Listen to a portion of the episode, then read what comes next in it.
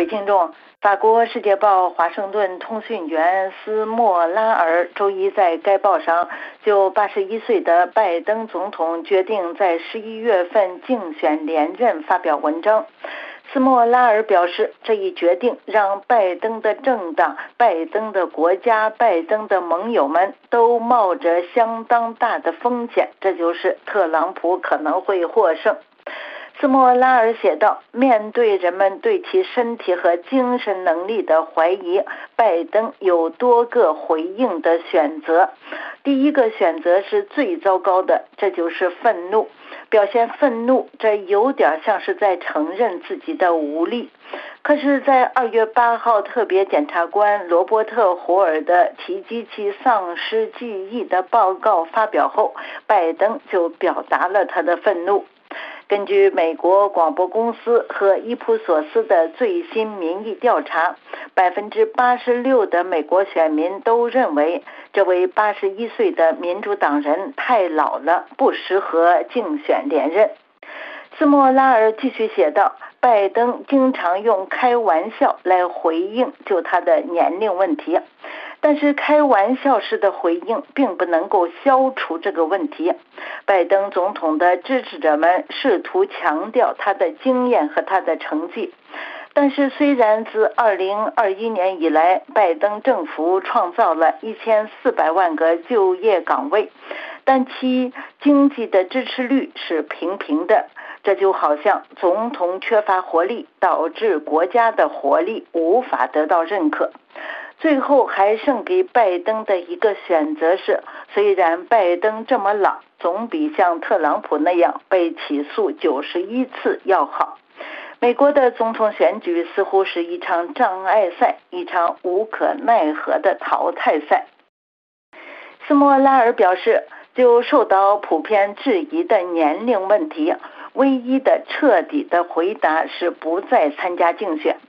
但是与此相反，拜登做出的选择是让他的政党、他的国家以及美国的盟友自由派阵营的国家去冒特朗普可能会获胜的相当大的风险。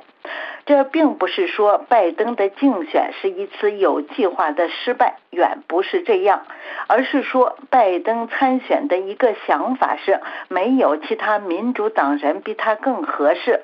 可是这一想法是让人质疑的。斯莫拉尔写道：“可以肯定的一点是，说没有其他人选是错误的。如果拜登自愿或者是强迫退选的话。”其他人选将很快就出现，比如宾夕法尼亚州州长乔什·夏皮罗、密歇根州州长格雷琴·惠特莫、加利福尼亚州的加文·纽瑟姆等等。当然，没有人会自然的获胜，但每个人都有明显的优势，并且可以让民主党实现代际飞跃。斯莫拉尔还写道。拜登有可能会在十一月份再次当选美国总统。他有很好的经济成绩，两年来在所有的选举中，堕胎问题都占据着中心的地位。这会确保年轻人和妇女的大量参与投票。特朗普激起了强烈的拒绝，他让共和党陷入了基于身份的独裁和独立主义的倾向。美国下届总统选举有可能再次由一两个关键州的几万张选票来决定。拜登最厉害的对手不是特朗普，而是他自己阵营的可能的斗志的松懈，因为人们对他的健康状况越来越怀疑。十一月份美国总统大选投票的时候，拜登的身体健康状况会是一个什么样的状况呢？当然，拜登可以像二零二零年新冠大流行时那样删减竞选活动的次数。可以预见，拜登会试图成为一位关注美国人日常生活的领导人，而不是像他的竞争对手那样关注自己的丑恶。这将使他能够减少外出参加竞选活动的次数，只是有针对性的外出。特朗普可能会在法庭上度过这一竞选时期的一部分时间。但是特朗普不一定会因此感到不安，因为他在过去一年的时间中，成功的利用了连续的起诉为自己谋取利益。但是没有人能够预料对他的刑事定罪会产生什么影响，尤其是二零二一年一月六号冲击国会大厦的事件。斯莫拉尔最后写道。拜登让自己陷入了虚荣的罪恶之中，他认为自己是不可或缺的，他认为自己在击败了特朗普之后可以再次击败特朗普。